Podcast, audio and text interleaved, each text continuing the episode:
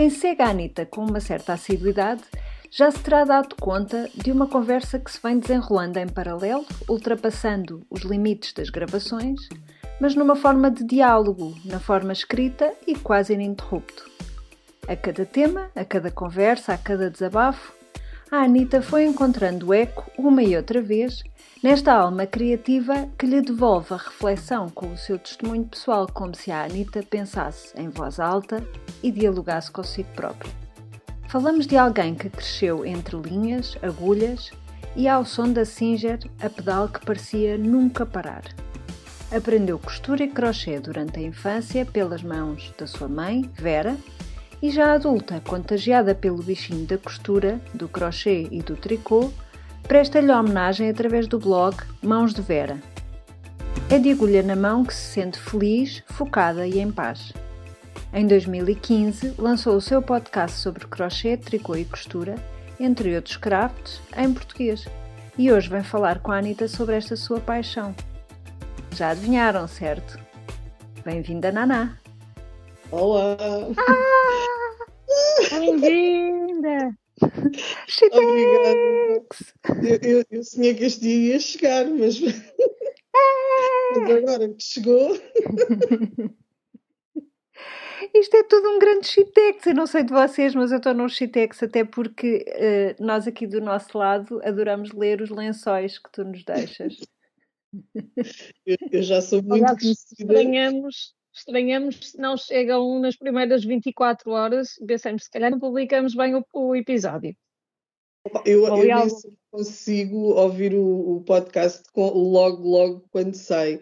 Porque eu- é daquelas coisas, eu, eu guardo para saborear a coisa e para ouvir com muita atenção. Porque há, hum, às vezes estar a ouvir só por dizer, olha, já ouvi, já piquei aquele, aquela tarefa, não, não faz sentido. E há coisas que eu gosto mesmo de, de guardar para, para lhe dar o tempo e atenção que merece e para ter tempo para escrever lençóis, não é? É que é isso, porque parece quase uma resposta ponto a ponto de tudo o que nós vamos, não é? de tudo que nós vamos falando e vamos, mesmo as baboseiras que às vezes vamos dizendo. E, e em todos os pontos vamos.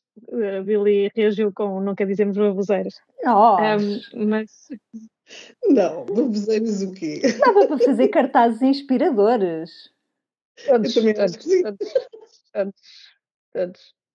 Mas é isso, mas é, um, é, é este diálogo, não é? Que se vai estabelecendo e que e quando ligamos hoje o Skype, não é? Parece que é, é continuar a conversa.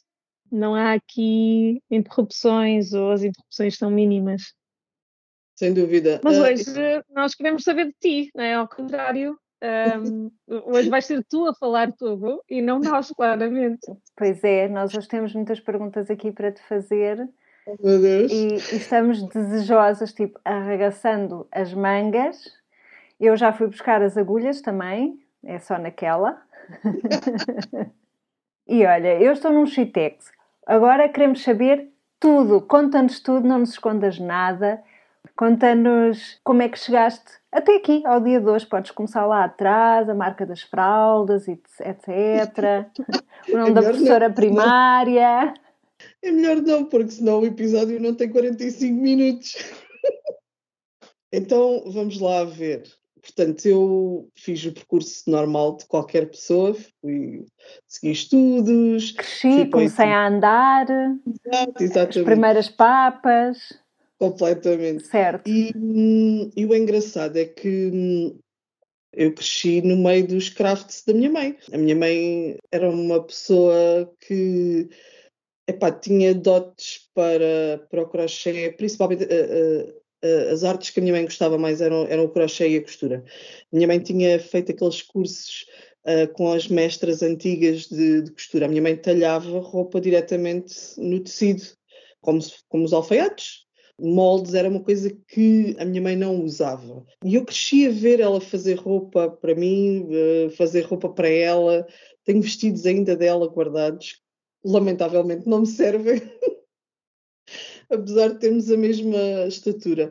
E é incrível como, apesar de não ter eh, propriamente posto as mãos na massa, como a, todo aquele conhecimento e de vê-la fazer ficou cá retido, que é uma coisa muito curiosa.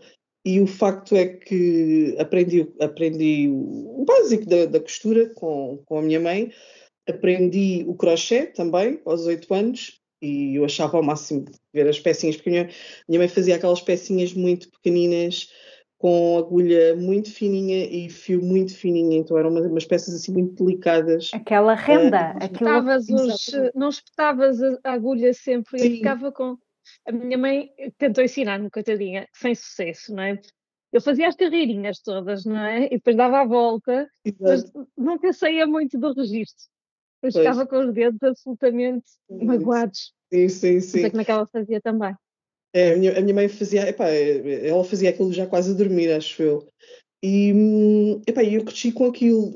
Um, o tricô foi uma coisa, foi, um, foi engraçada a minha relação com o tricô, porque hum, eu, eu achava, sempre gostei imenso de camisolas de lã e pedi N vezes à minha mãe para me ensinar a, a tricotar. E ela, que era uma pessoa com uma paciência de job, tentou não sei quantas vezes e, só que eu, eu era muito impulsivo, era, era assim um bocado espalha-brasas, muito impulsivo, muito impaciente. Eu queria que as coisas acontecessem tipo assim com um estalar de dedos. E realmente com o tricô eu não atinava com aquilo porque eu não conseguia perceber aquela mecânica de tirar uh, uma malha de uma agulha para a outra. E então, como eu não conseguia perceber a mecânica, deixava cair as malhas e depois aquilo desmanchava-se tudo e eu ficava extremamente frustrado.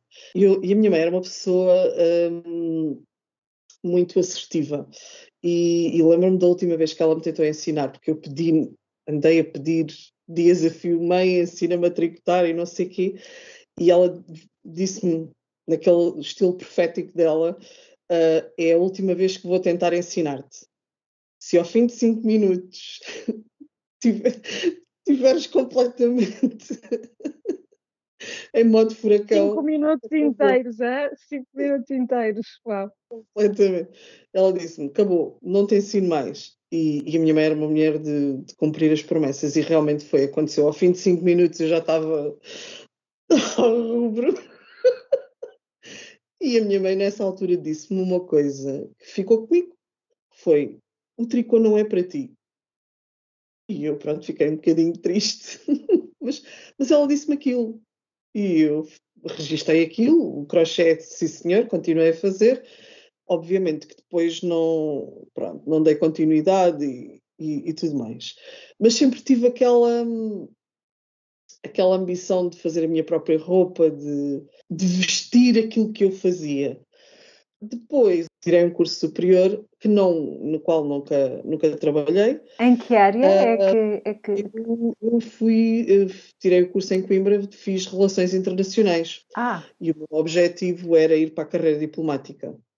Só que depois tive, tive o azar de sair num ano em que Uh, já tinha havido a presidência, europeia, a presidência portuguesa da União Europeia e também uh, o último curso para a carreira diplomática tinha fechado havia um ano.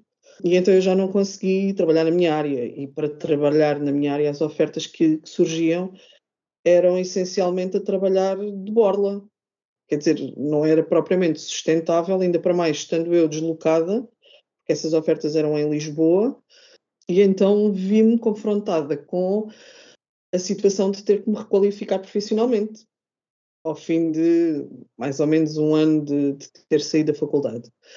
E então fui para a área da segurança e saúde, que na altura era uma área emergente, e é nessa área que tenho que trabalhar nos últimos quase 20 anos, praticamente. Às vezes põe-me a fazer contas e fica assim um bocadinho.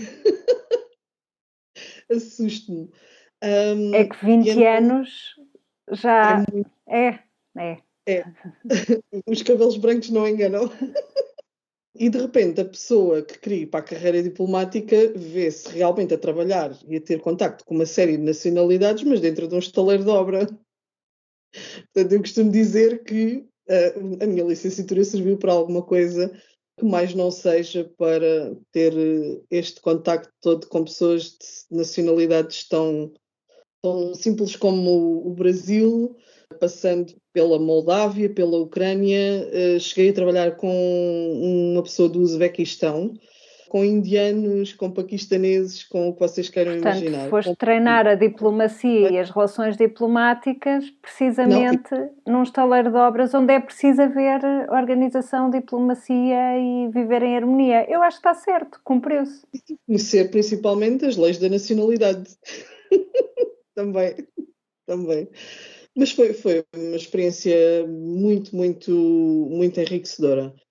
Depois, não satisfeita com isso, e porque achei que, obviamente, depois houve um certo declínio no mercado da construção e, e eu não quis ver-me numa situação em que realmente ficasse uh, no desemprego, que foi o que acabou por acontecer com, com alguns colegas meus que trabalhavam na área da construção. Fui, uh, mais uma vez, dar um passo adiante em termos de requalificação. Fui para a área de sistemas de gestão de qualidade, segurança e ambiente e então foi através disso que depois, entretanto, fui trabalhar para a empresa onde trabalho atualmente, para desenvolver o sistema uh, integrado de certificação, para, para, com vista à certificação.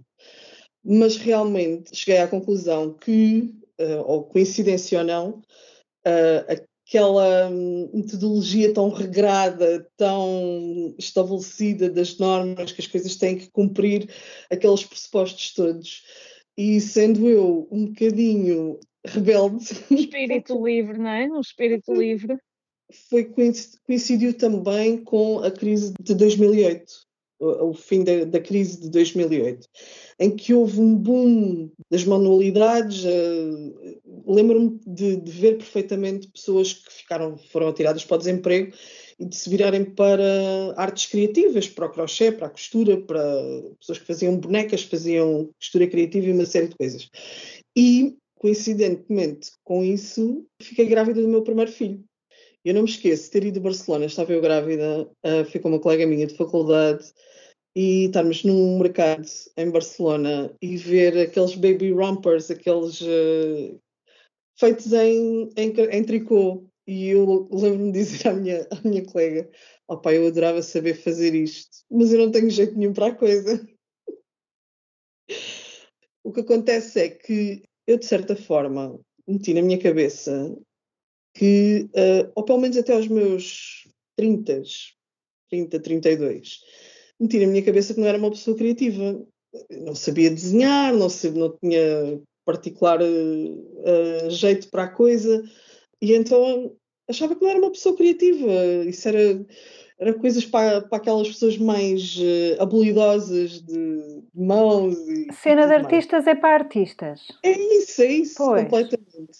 Um bocado. É, é, aquela, aquela, aquela ideia pré-concebida que nós temos que, que o talento é uma coisa está à vista e que.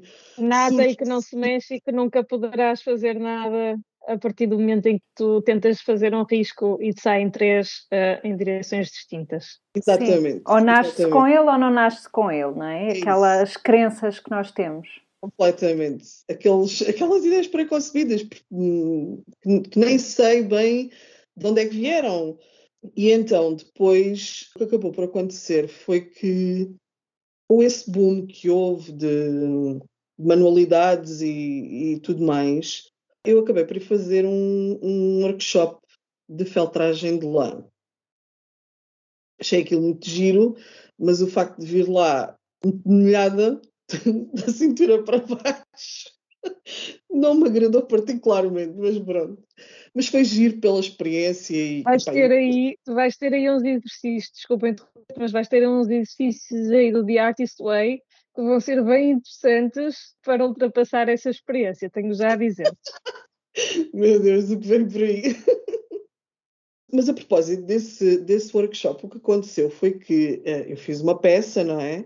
E achei que aquilo precisava ali de um, um toque final e, e, e, tudo mais. E então comprei um fio de crochê para fazer o bordo na peça.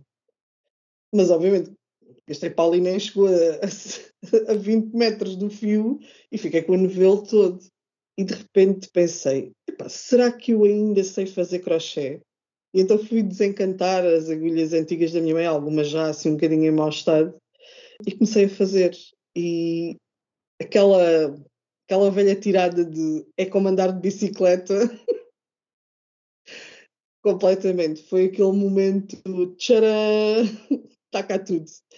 E começou, começou aí. Começou aí, depois uh, lembro-me que havia coisas que eu já não. já a, a, viragem do trabalho e aquilo tudo. E, e lá está, o, o senhor YouTube é uma coisa. é muito prático. E depois descobri que se podia fazer crochê com e, e a partir daí foi. nunca mais parei. Comecei com o crochê. Lembro-me de fazer eh, mantas e, uma série de fiz ganchos para oferecer às filhas das, das, minhas amigas e isso tudo.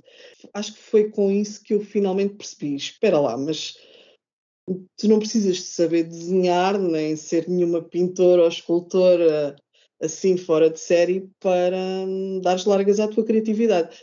E isso conjugado com um trabalho que era muito regrado e muito um, estanque em termos de certos, certos moldes, apercebi-me que o crochê era literalmente o, o escape que eu tinha para dar largas à minha imaginação, porque imaginação foi coisa que nunca me faltou. Depois, um dia, em conversa com uma colega de trabalho, chegámos à conclusão que tínhamos os mesmos interesses, mas que tinha, tínhamos exatamente as mesmas lacunas em termos de aprendizagens. Uh, queríamos uh, explorar mais a costura, e eu queria, ainda tinha aquela ambição de aprender a tricotar. E então combinámos com a mãe dela, a minha querida Dona Amália, que é daquelas pessoas que vai ficar para sempre na, no meu coração, ensinou-me a tricotar em coisa de 5 minutos. Eu, mas isto é assim tão simples. Epá, eu senti-me tão por um lado, Palerma, porque aquilo até era muito fácil de compreender, mas lá está. Um, o facto de ser uma criança e impulsiva e de querer que as coisas funcionem logo, logo à primeira não me permitia aquela compreensão de que aquilo, afinal de contas, era uma coisa extremamente simples. E o tricô acabou por uh, progressivamente ir substituindo o crochê. Eu agora raramente faço crochê, e, e comecei a tricotar e, e, as coisas têm ido evoluindo de uma forma. Pá, tem sido uma curva de aprendizagem. Eu já tricoto há, há, quase 10 anos, há 10 anos, e neste momento já desenho as minhas próprias peças. Portanto. Bravo! Esta, esta, semana, esta semana pus a teste a minha primeira peça de vestir e levei dois anos a desenhá-la, mas. Parabéns! Muitos parabéns! E estou super orgulhosa da peça que, que, consegui fazer, que consegui desenhar. Já tenho a cabeça a fervilhar de ideias e, e, estou com muita, muita esperança no futuro porque tenho uma série de designs na minha cabeça que têm mesmo que sair. E tem sido assim. Efetivamente este... tem de sair, porque entretanto também criaste um blog e não sendo suficiente, lançaste o teu podcast uh, em seguida. Portanto, essa necessidade de partilha e de retribuir ou simplesmente também para trocar experiências com, com outras pessoas? Uh, no início, quando, quando criei o, o, blog, eu encarava os blogs mais como um, uma espécie de um, um diário. Eu, pelo menos, criei-o nesse sentido de criar uma espécie de um diário de bordo. Foi essa a expressão que eu meti na minha cabeça. É um, é um diário de bordo, um registro daquilo que vai ser o teu caminho nesta, nesta área dos crafts. E, e o, o, objetivo era esse, era um pouco documentar a minha evolução enquanto, enquanto crocheteira, enquanto uh, costureira. Eu não, não me considero propriamente uma costureira porque eu é, infelizmente, é a manualidade que eu menos faço. E então criei o blog nesse sentido. E aquilo que depois acabou por acontecer de uma forma até bastante casual foi que comecei, obviamente, a ler, como tinha um blog de, de manualidades, comecei a ler outros blogs de manualidades. E hum, comecei a deixar um comentário aqui, as pessoas comentavam no meu, e o mais caricato é que essa troca de comentários ao início com algumas pessoas do, deste, desta comunidade, porque é uma comunidade enorme. Eu acho que há muita gente que nem tem noção do quão grande ela é. Acabaram por se tornarem trocas de e-mails e acabaram por se criar amizades meramente virtuais mas que depois se catapultaram para a vida real. E são pessoas com as quais uh, desenvolvi uh, amizades e cimentei um, uma relação mesmo muito forte. Uh, e que hoje em dia são pessoas que são, são amigas minhas, com as quais, das quais eu não prescindo, e que de certa forma nós temos feito essa evolução, temos crescido, crescido juntas neste percurso que vem sensivelmente desde o final de 2011, se calhar 2000, 2010, 2011, uh, início de 2012. E como, como uma delas me costuma dizer muitas vezes, que é também uma pessoa super criativa, é uma mulher super empreendedora, nós somos umas perfeitas idiotas, porque nós, tam, nós ideias não nos falta. e aquilo que eu posso dizer desta, deste tempo todo, desde que criei o blog e depois, quando criei, decidi criar o, o podcast, no can... criar o canal no YouTube, é que eu estava longe de imaginar uh, o impacto que ia ter, não só nas vidas das outras pessoas, e só me apercebi disso ao fim de, se calhar, três anos até do podcast, mas também que tudo aquilo que eu recebi em troca, sem estar minimamente à espera, e é uma comunidade enorme, como já disse, e é uma comunidade dotada de um coração enorme. Acho que nunca tive, uh, nunca, nunca sucedeu uma pessoa ter um comentário menos agradável ou, ou, ou alguma crítica que não fosse construtiva. E, porque haters é o que há mais para aí, não é? E, e, eu nunca, nunca me aconteceu isso, nunca me vi confrontada com essa, com essa realidade. E aquilo que eu fazia por. Uh, tenho feito por Carolice, uh, tanto a nível do, do blog como depois a nível do podcast. O podcast foi uma curva de aprendizagem enorme, porque eu tive que, de repente, passei de um registro de escrita em que eu não, não, não mostrava ou não, não tinha uma exposição uh, tão grande para de repente sentar-me em frente a uma câmara e falar como se tivesse uma plateia de pessoas à minha frente, que é assim uma coisa uh, um bocadinho estranha. E depois toda, toda a questão de. de... Eu, na, eu, na altura, eu agora olhando para trás, é que penso, eu estive a criar conteúdos sem sequer ter noção que eu estava a fazer e, e, ter que planear isso, depois toda a parte da edição que eu não era minimamente versada nesse tipo de, de, de coisa, porque tive que aprender a, a, editar vídeo, a incluir fotografias, a uma série, fazer cortes de, de vídeo, que é uma coisa depois, depois de, de adquirida a aprendizagem é até não é muito difícil, mas foi, foram, foram curvas de aprendizagem enormes e pelas quais eu estou profundamente grata, porque deu-me uma bagagem enorme. E, e, o mais curioso foi que realmente, ao fim de se calhar dois ou três anos de, de podcast, estávamos, creio que, em pandemia, porque eu tive ali um ano de interregno no podcast, não, não estava a produzir muito, não, não, não estava a tricotar muito, tive ali um, um aquela vontade quebrou-se um bocadinho. E, e, depois com a pandemia um, começaram a surgir também outras pessoas novas na, no mundo dos podcasts de manualidades em português. E de repente parece que houve um arranque deste, desta comunidade a um nível um, fora de série.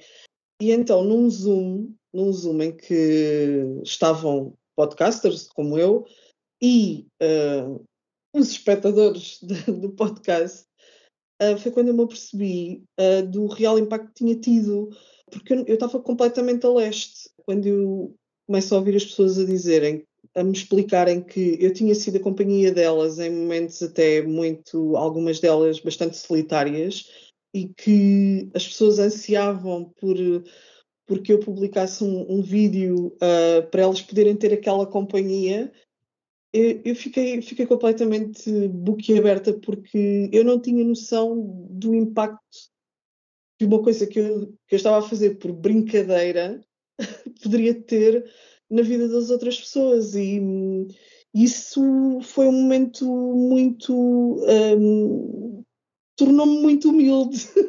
Fiquei profundamente hum, sensibilizada com, com o facto de disso ter sucedido sem que eu tivesse planeado, ou se calhar se tivesse planeado não tinha corrido tão bem. Mas, mas realmente foi, hum, foi algo que eu não, não planeei, mas que sucedeu. E depois uh, também fui, fui publicando alguns pequenos tutoriais, pessoas que queriam aprender uh, aquela técnica daquele tutorial, apesar de haver outras pessoas na comunidade que publicavam tutoriais bem mais profissionais do que os meus, uh, mas que realmente o facto de eu ter explicado uh, aquela técnica do tricô lhes tinha desbloqueado uma aprendizagem e, e lhes tinha aberto todo um leque diferente de peças que elas podiam fazer usando essa técnica. Portanto, foram coisas que eu fiz sem, sem planear de forma absolutamente nenhuma. São, são vídeos que eu ponho no, no YouTube. Eu normalmente, eu, o meu marido às vezes diz-me: Ah, estás sempre à espera dos likes. E eu disse: Não, eu, eu quando publico um vídeo, eu simplesmente atiro tipo, como se fosse para, para a estratosfera e, e aquilo deixa de ser meu, aquilo passa a ser do mundo. E o que tenho tido em, em, em retorno tem sido tão gratificante e tão benéfico para mim que eu acho que se não tivesse seguido esta via, uh, eu não teria cruzado caminho com uma série de pessoas e pessoas que só me têm acrescentado valor, pessoas que sempre me apoiaram, sempre me encorajaram a, a, a ir mais além.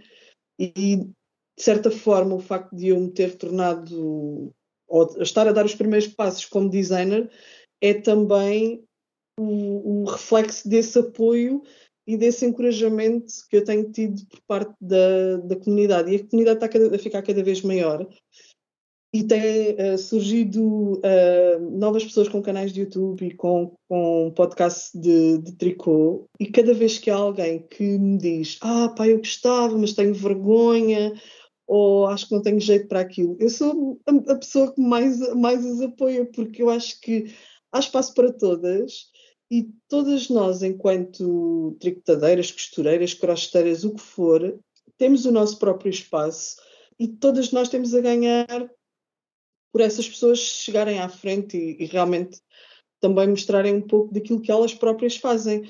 E esta comunidade é muito, uh, muito generosa nesse sentido. E pronto, eu quero acreditar que contribui um bocadinho para isso. Como te, te sentes neste processo? Parece ser um processo de descoberta e de, é, de revelares o que é um, o teu lado criativo, artístico.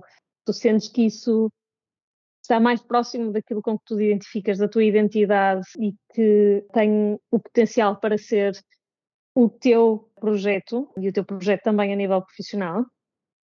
Sim, sim, sem dúvida. Uh, se se calhar uh, até há coisa de um, uns dois anos atrás achava que não, que isto não ia passar de ser uh, um hobby que eu tinha, a conclusão a que eu chego é que realmente, e devido uma série de outras circunstâncias completamente externas a, a, este mundo e que têm mais a ver com a minha situação profissional atual, eu chego a essa conclusão que realmente o meu lado mais criativo é assim o caminho que eu quero seguir, porque uh, é onde eu me sinto como um peixe na água. Não é que eu me sinta um peixe fora d'água na minha atividade profissional, uh, mas a minha atividade profissional é uma área muito exigente, envolve muita mudança de mentalidades e isso chega a um determinado ponto que se torna bastante cansativo e eu sinto que sou mais eu própria quando estou a dar largas a esta minha área mais uh, criativa, que era uma coisa que se calhar há 10 ou 12 anos para mim era completamente impensável. Mas, mas sim, é, é algo que eu me sinto cada vez mais uh, segura e confortável de que realmente é o caminho que eu quero seguir não só do ponto de vista do design, como também áreas conexas, porque eu acho que uma das, das minhas características desde sempre é que eu adoro aprender. E realmente, apesar de uh, adorar os crafts e, e, e, o design ser uma, algo em que eu estou a começar agora a, a pôr os pés e a, a, a me querer sedimentar nele, obviamente que há contas para pagar, há, há filhos que têm que ir para a universidade e tudo mais. E, e, e, obviamente há necessidade de, uma, de, um, de um rendimento uh, mais ou menos, não digo seguro, mas pelo menos um rendimento que me permita, uh, obviamente, cumprir os meus, os meus, as minhas obrigações em termos de contas e tudo mais. E como tal, já, já comecei a desenvolver outras aprendizagens relacionadas com o tricô, Estou, estou a meio de um curso de tech editing para tricô, porque é também uma coisa na qual eu sinto muito à vontade. Eu gosto de ver as coisas, passá-las a pente fino. Eu sou daquelas pessoas que se recebe um relatório e vai lá pôr as vírgulas todas e picar os is todos nas Sou terrível. sou terrível. E eu acho que tenho esse perfil para fazer essa verificação. E lá está, e, e, fazer numa área relacionada com uma coisa que eu adoro, que é o tricô. Portanto, sim, daqui para a frente uh, vai ser esse, vai ser esse o meu projeto. Tenho a firme crença de que nós não somos sempre a mesma coisa. Nós não vamos ser uh, carpinteiros a vida toda e nós não vamos ser uh, costureiros a vida toda. Eu já, já passei por duas, por duas requalificações profissionais e, e, tenho a certeza que até ao fim da vida ainda vou fazer mais umas duas ou três. Oh, não, eu estou, enfim, fascinada, não é? E fiquei muito contente por saber que estás a fazer uma formação em tech editing. Gosto, é um bom dado para ter vejo que tu já estás a, a, a, integrar a parte criativa na tua vida, mas agora eu também gostava de saber de que forma é que estás a integrar a tua parte de empreendedora na tua vida, porque, tal como tu dizias, tu continuas a ter uma série de obrigações, não é? E, e de que forma então é que estás a integrar a parte empreendedora na tua vida, que maioritariamente ainda é em trabalho por conta de outra pessoa? Exato. Uh, é assim, neste momento estou a dar os primeiros passos. Tenho a boa sorte de ter uma pessoa na família que me é muito próxima e que trabalha exatamente nesta área de viabilidade económica ou financeira para empresas. Ela é a pessoa responsável por uma das fábricas do empreendedor aqui no Algarve. E obviamente que foi a pessoa com quem eu falei quando comecei a pensar que, epá, eu quero trabalhar numa coisa relacionada, na altura ainda nem sequer tinha nem sequer sabia bem como é que ia desenvolver, como é que ia desenvolver o projeto. E, e falei com ela e neste momento a estratégia está a ser uh, delineada por ela com os inputs que eu lhe vou, que eu lhe vou dando. Também tenho uma grande amiga que também foi minha colega de trabalho na empresa onde eu, onde eu estou e que fez um, um percurso que eu quero trilhar, que é eventualmente desvincular-me da empresa e um, estabelecer-me por minha conta e que, como também tem essa experiência, também uh, tem dado uh, dicas muito, muito valiosas e tem-me ajudado imenso, tem-me ajudado imenso nesse aspecto. Eu tenho uh, ideias para o projeto, não me faltam. Obviamente que vai ter uma vertente de design, vai ter uma vertente de tech editing e possivelmente até para futuros uh, designers que não se sintam confortáveis a escrever os, os, uh, as instruções, eu posso fornecer esse serviço, porque lá está, também tenho a experiência de escrever os meus próprios, os meus próprios modelos. E depois há uma área que eu ando há muito tempo a, a pensar e que é educação para crianças eu gostava de conseguir implementar um projeto, possivelmente aqui ao nível municipal, ainda teria que, tenho que contactar as entidades um, nesse sentido, porque existem espaços culturais que neste momento estão a ser desenvolvidos no município onde eu vivo.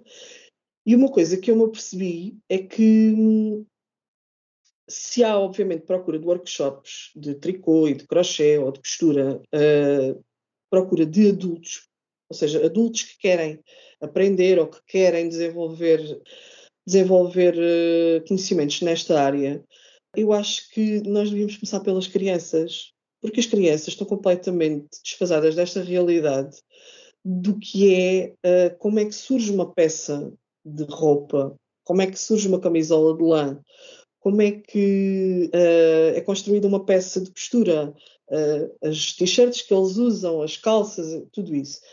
E eu percebi-me disso uh, porque promovi uma atividade, aquelas atividades que nós fazemos com os nossos filhos quando eles estão na escola primária. E eu um dia combinei com a professora do meu filho mais velho levar a máquina de costura para mostrar aos miúdos para eles experimentarem. E nem imaginam o entusiasmo dos miúdos com a máquina de costura e mas, mas como é que tu fazes roupa aí? Explica-me lá. Inclusivamente, um colega do meu filho foi para casa pedir à mãe, queria que a mãe lhe comprasse uma máquina de costura. a mãe dele deu-me um puxão de orelhas que ela disse: Tu não metas ideias no meu filho. e eu acho que as crianças, ah, como não têm contacto com esta realidade, elas não, não, não estão despertas para isso. Obviamente que a escola dá-lhes uma série de. Permite-lhes um contacto com uma, uma série muito vasta de, de artes criativas, mas eu acho que há, há muito esta lacuna. E eu gostava de criar um projeto exatamente para uh, ensinar crianças, para elas, nem que fosse para terem o primeiro contacto tanto com, com, com a costura, como com o tricô, como com o crochê, porque eu acho que é uma forma de lhes alimentar uh, a criatividade e quem sabe se no futuro isso não vai ter impacto na vida deles.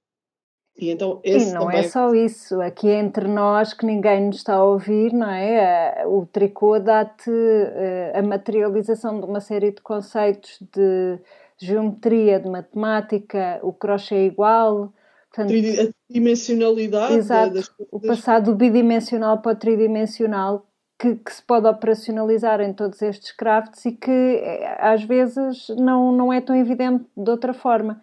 Exatamente. E depois eu acho que há outra coisa, eu acho que aí estás a ir mesmo ao, ao pote de ouro, que é muita a, a, a nossa escolaridade empodera poucas pessoas a fazer as coisas por si próprio, a tomar a iniciativa de fazer as coisas. E se calhar uma criança que percebe que, ok, eu posso fazer X em crochê, se calhar amanhã também pensa: espera lá, eu tenho aqui uma câmara do meu pai, posso fazer um filme com isto. E eu acho que isso é um passo que fica um bocadinho mais fácil de dar se a criança souber que uh, pode, porque não? Exatamente, sim, sim, sim.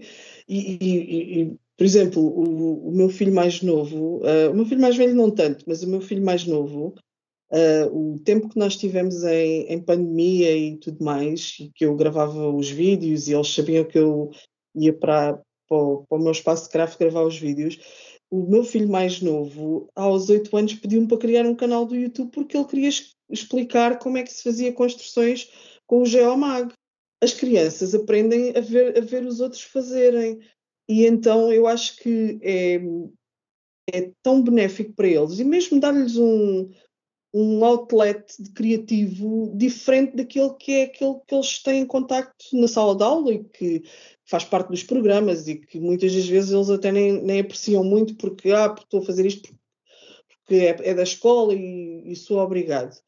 E então, por exemplo, eu neste momento estou a fazer, uh, olha, até enquanto estava, antes, uh, antes de, de, entrar, estava a fazer um projeto que, que foi planeado para este ano, para o Dia da Família, em que cada aluno da escola trouxe um quadrado de tecido e vou ser eu a costurar para cima de 200 e tal quadrados. Na altura, quando me disseram que era para eu ajudar, eu tinha pensei que me estavam a dizer aquilo que eu percebi foi que era os quadrados da turma, dos alunos da turma do meu filho, e depois juntaria às outras turmas da escola, quando de repente a professora me manda um saco e diz-me assim: Não, não, olha, eu vou-lhe mandar todos. E eu: Ah, bom! Eu adorei. Aquilo que eu percebi. Até uma manta de retalhos. Eles vão fazer um piquenique no dia da família, num sítio, uh, num sítio aqui muito próximo, que é o Sítio das Fontes, que é um, tem um moinho de água antigo, tem uma padaria antiga uh, e que fica junto ao rio e é um sítio maravilhoso. Tem um anfiteatro antigo também e, e é um sítio de piqueniques, então eles vão fazer um piquenique no dia da família e o objetivo é, é costurar uma manta ou uma, uma toalha de piquenique para cinco turmas do, do primeiro ciclo se sentarem acima da, da, manta e fazerem o piquenique no dia da família. Eu achei a ideia super gira e, obviamente, me voluntariei para, para costurar os quadrados. Estava era longe de imaginar que ia costurar os quadrados da, da escola toda, não é? Oh, Nana, tu também já nos contaste é, que estás a fazer o Artist's Way, que é um Sim. tema que neste momento nos é muito caro, muito caro. Que impacto é que o. Realmente, é mesmo muito caro, porque a quantidade de tempo. Isso também, isso também, isso também. Também. que impacto é que o Artist Way está a ter na tua vida e que diferenças, evoluções ou desbloqueios tu notas? Epá, eu, eu uh, cometi a loucura, como quase sempre, de decidir uh, aderir ao Artist's Way no meio de um turbilhão de coisas a acontecer na minha vida. como se quer, não é? Claro, e, mas é o momento ideal. É este. Eu acho que sim. Eu acho que sim. O hoje é o ideal. Eu acredito piamente que há momentos para nós lermos um determinado livro e é naquele momento que aquele livro tem mais impacto na, na, nossa vida. Se calhar se tivesse lido há três ou quatro anos não teria. Uma coisa, uh, a primeira foi as morning pages. Eu, eu sempre tive diários, portanto as morning pages para mim foi assim uma coisa perfeitamente natural, não me custa nada. Só, ontem, ontem é que me custou um bocado porque eu estava, acordei super cansada e, e, foi um dia assim mais difícil de conseguir chegar ao fim da terceira página. Mas, mas para mim as morning pages, mesmo cambaleado de sono, porque obviamente implicou com as minhas rotinas, não é? E, e realmente teve impacto na, nesse aspecto de mudar a, a, minha rotina. Mas, por exemplo, ao fim da, da primeira semana já não já, já, fazia aquilo naturalmente, já, já acordava aquela meia hora antes uh, sem grande problema. Portanto, não me custou minimamente uh, as morning pages. Foi uma coisa que me saiu naturalmente. Ainda não tive nenhum momento tcharam. Acredito que hei de ter, acredito. E, e, por exemplo, na parte das afirmações, aquilo fez perfeito sentido para mim, encaixou de uma forma hum, muito clara. O facto de ter começado a ler também o Playing Big da, da Tara Moore e a, a, aquela questão das afirmações e de como o nosso crítico interior uh, nos afeta e de como ele nos tolhe, porque eu sinto, tenho sentido, sentido isso nos últimos anos. Eu tenho sentido tolhida uh, por este uh, receio de e ai, não vais ser capaz e, por exemplo, se calhar eu levei dois anos a, a desenhar a minha primeira peça de vestir exatamente por isto. Porque, ah, isto não vai sair nada daquilo que tu idealizaste, não vai correr como tu pensaste. Ou, uh, e eu, há coisa de. Foi até antes do Artist's Way. Tive um daqueles momentos, aham, ok, uh, tens que sair dessa. E, eu fiz uma coisa muito gira. Foi, houve duas coisas que eu decidi fazer no início deste ano.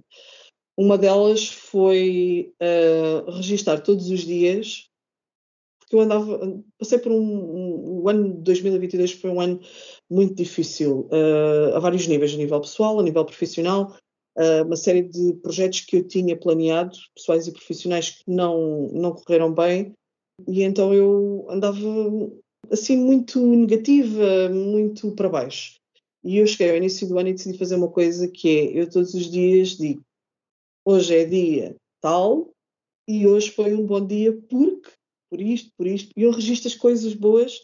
Às vezes, há, há dias em que só tinha já uma coisa, agora, agora já, estou naquela fase em que já tenho não sei quantas coisas para registrar no mesmo dia. E isto é um facto, o facto de nós nos concentrarmos tanto no, no negativo e no que nos corre mal, que nós depois nos esquecemos daquilo que nos corre bem e não valorizamos aquilo que nos corre bem. E esse foi um exercício que eu comecei a fazer e que realmente comecei a ver eh, resultados a partir daí. E, pá, depois há dias estava a ver uma TED Talk uh, de um senhor em que ele dizia que nós devíamos descrever um life statement. Aquilo que nós queremos para nós, aquilo que nós achamos que nós somos. E eu escrevi o life statement. Epá, e, e ver, olhar, escrever aquilo e olhar para aquilo todos os dias e voltar a reler e principalmente uma das coisas que uh, eu pus no meu life statement, epá, e a quarta ou quinta coisa é tu consegues tudo aquilo que tu te propões. E eu sempre fui assim, eu tenho provas N provas de que isto foi assim ao longo da minha vida. Aqueles objetivos que eu coloquei para mim que não, eu quero chegar ali, eu vou chegar ali. Mais para a esquerda ou mais para a direita, mas eu vou lá chegar. E realmente, eu, quando agora cheguei à parte do, do The Artist's Way, que fala das afirmações, é uma coisa perfeitamente natural, porque eu, sem, sem inconscientemente, eu sempre tive estas, esta faceta de não, eu vou conseguir, eu sou capaz, eu sou boa nisto. Só que depois nós com aquele ramo-ramo da vida cotidiana e, e temos que um, dar resposta a uma série de, de, coisas, carreira, filhos, envolvendo com, com vizinhos, uh, os miúdos que têm treinos e não sei o que, não sei o que mais.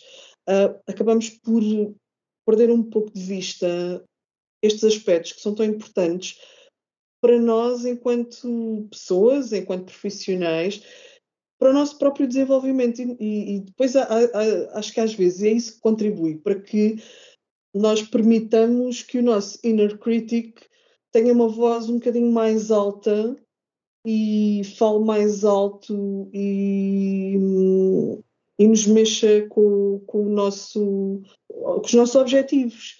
Por isso, para mim, o Artist's Way está. Eu estou a adorar. Uh, e, e, curiosamente, eu, eu no sábado estava a ouvir uh, o, vosso, o vosso live no, no Instagram e eu achei um piadão à, à ideia da, à, à, tua ideia, Ellie, do Pro Artist's Date, de, de, de fazeres uma história, observar as pessoas. É. E, e, o engraçado é que quando nós estivemos em pandemia, eu, para entreter os meus filhos naquelas horas longas que eles tinham sem aulas, uh, especialmente ao mais velho, uh, experimentei fazer o seguinte: eu ia à internet, tirava uma foto de um castelo, tirava, uh, uma, descarregava uma imagem de uma paisagem de não sei, de não sei do quê, e depois dizia-lhe: Olha, agora tens que criar uma história com base nesta imagem e tem que ter estas 10 palavras lá pelo meio. E, e, eu já tinha planeado fazer assim uma coisa do género para mim. E ontem fiquei a descobrir que existe uma coisa na internet que é, uh, se vocês pesquisarem, existe a Random City Name Generator, ou seja, dá para nós criarmos um nome completamente aleatório para um nome de uma cidade e então um dos meus artists dates vai ser assim, a partir daí. Vou tirar uma, uma imagem qualquer de, de Google uhum. E vou, vou, vou gerar um nome aleatório de uma cidade e vou criar uma história a partir daí. O Artist Date tem sido também super interessante. E o mais engraçado foi que o primeiro que eu fiz, ao fim de 15 minutos de estar na praia em março, assim com uma envolvente uh, espetacular. Com quentinho, o... quentinho. Não, mas o, o, curioso foi, eu acho que aquele artist, Artists Date, o, o, clima tem, tem mexido muito com os meus Artists Date. Porque no primeiro, o dia esteve nublado o dia todo, quando eu saí do trabalho, começou a descobrir o sol, e naquela hora que eu tinha estipulado para o meu Artists Date, o sol brilhou em, tudo, em todo o seu esplendor. eu estava a acabar o Artists Date quando as nuvens começaram assim a tapar o sol. Este foi o primeiro. Agora, no último, da semana passada, apanhei uma molha no fim. os meus, os meus artists dates tiveram, todo, tiveram envolvência do clima, uh, tanto um como o outro. E então, nesse, nesse meu primeiro artist date que eu fui para a praia, fui para a praia, uma, é uma praia que há aqui relativamente próximo de, de onde eu moro, e que tem um castelo na praia. A praia dá na maré alta, bate na, nas muralhas do castelo. E é uma praia pequenina, na foz do rio, e é super gira, tem assim uma envolvente muito, muito engraçada. E, eu levei o meu tricô, e levei a minha música, eu adoro música, e sentei-me na praia uma hora a tricotar e a absorver, a absorver a minha, o mundo à minha volta. E eu de repente pensei assim, mas eu há, eu desde a minha adolescência que eu tenho tido artist dates comigo própria. Porque eu normalmente, até, até ter o tricô e o crochê e a costura como hobbies, um, um dos meus escapes e um, era uma coisa que eu habituei-me a fazer desde os tempos de, de, adolescente, de adolescente, era ir para a praia, levar um livro, levar os fones, como os fones têm que ir sempre, têm que ir sempre, sempre. E hum, caminhar na praia, pôr os pés na areia, sentir a, a areia nos pés. Eu, eu costumava, na adolescência, chamava isso de fazer ligação à terra sempre foi essa a expressão que eu utilizei, de ver conchinhas, de ver uh, os uh, ver os seixinhos e aquilo tudo, e levar a minha máquina fotográfica também, porque também gosto muito de fotografia, e, e eu, eu, desde que me conheço por gente um, que faço artist date, portanto, eu vivo, andei a fazer artist date em, sem saber numa fase, mesmo numa fase da minha vida em que eu achava que não era uma pessoa criativa. E, e sim, tô, estou, estou a gostar mesmo muito da, desta experiência, porque eu acho que, que vai desbloquear uma série de coisas, sim, que preciso mesmo desbloquear. Fica então a promessa de continuarmos esta conversa, eh, pelo menos na forma escrita, nas próximas semanas, porque vamos continuar a fazer o ponto de situação e vamos esperar eh, que estas revelações, é, que antecipas também, nos cheguem na forma de, na forma de testemunho. Nós, entretanto, passar, passou uma hora, não é? Poderíamos continuar aqui um, durante três anos uh, a, trocar, um, a trocar experiências e acho que se justifica não deixarmos este diálogo parar. Naná, onde é que os nossos ouvintes te podem encontrar online e offline? Ora, online, uh, o blog é o mãosdevera.blogspot.pt, no Instagram Mãos de Vera e no YouTube também o canal Mãos de Vera. Nós vamos adicionar links nas show notes, portanto, quem, quem não tiver apanhado, assim basta ir às show notes e clica lá. Ai, foi uma alegria ter falado contigo e saber um bocadinho mais da tua história. E hum, eu estou com a Eli, eu acho que se impõe depois um update e vamos ficar pendentes dos teus comentários e por favor em formato de lençol, senão Sim. se for só fronha, não pode ser. Está prometido. Olha, foi. Obrigada, um máximo falar contigo. Obrigada, Obrigada por teres dispensado. pelo convite. Obrigada por teres vindo. Olha, e, e, depois também queremos saber uh, as atualizações do, do Artist's Way, porque, como já viste, isto é um tema que nos mantém aqui bastante uh, atentas e alerta neste, neste tempo, porque tem sido assim, vum, um, um turbilhão. Tem umas semaninhas pela frente. Ai, olha, eu estou numa de quero muito continuar e não quero que acabe. É assim as duas coisas. Como os bons livros costumam costumam fazer, não é? Exato. Nós queremos chegar ao fim da história para saber, mas depois, se chegamos ao fim, acabou assim, já não, não temos aquela vivência com aqueles personagens numa base regular.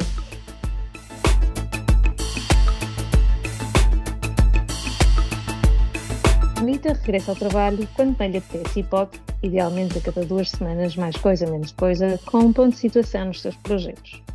No entanto, Como aspirante à omnipresença, continua ligada no Instagram em Anita underscore no underscore trabalho e ainda em anitanotrabalho.com, onde poderão conversar connosco através da secção Querida Anita. Para consultas mais específicas, a Anita está disponível para sessões individuais com a sua comunidade em anitanotrabalho.com consultório. Anitta no Trabalho é um podcast produzido por Ana Isabel Ramos, designer, ilustradora e knitwear designer em airdesignstudio.com, no Instagram como air underscore Eliana Soares, marketeira estratégia em departamentomarketing.net, no Instagram como Alice underscore in Wonderland e a participação especial de Constança Cabral, no Instagram como Constança Cabral. Até à próxima! Até breve!